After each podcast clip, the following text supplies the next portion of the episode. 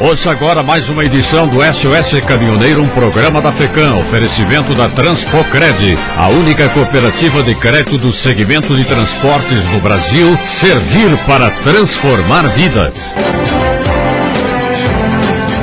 Enquanto o número de motoristas profissionais diminui, o fluxo de veículos pesados nas estradas cresce. Um estudo identificou recentemente um dado chocante. Desde que entrou em vigor, em março de 2016, a obrigatoriedade do exame toxicológico para condutores habilitados nas categorias C, D e E, que são para caminhão, ônibus e carretas, provocou uma redução de 3,6 milhões de motoristas profissionais no mercado brasileiro.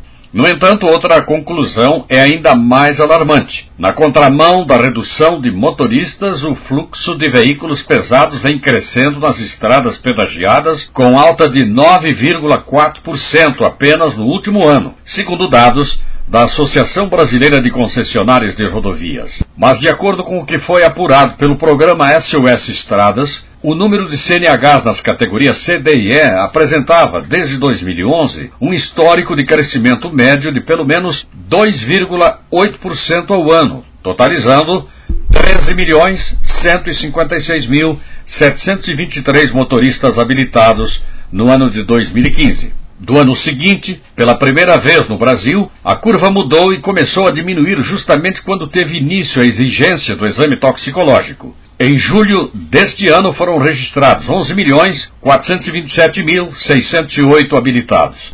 Considerando a redução e ausência do crescimento esperado, estima-se que temos oficialmente menos de 3 milhões e 600 mil motoristas profissionais habilitados no mercado hoje em dia.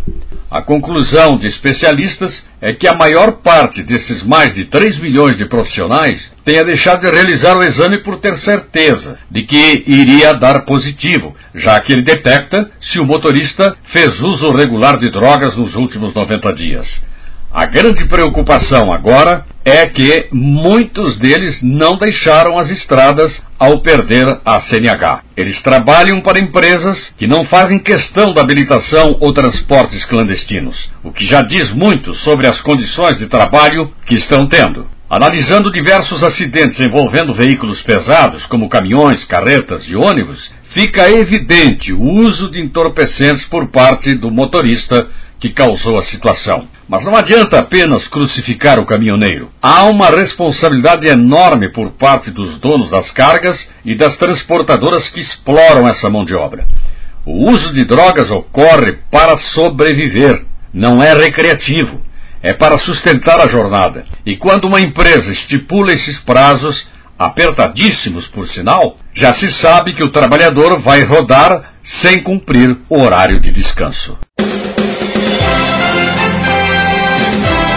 Esta foi mais uma edição do SOS Caminhoneiro, um programa da FECAM, oferecimento da Transpocred, a única cooperativa de crédito do segmento de transporte no Brasil. Servir para transformar vidas.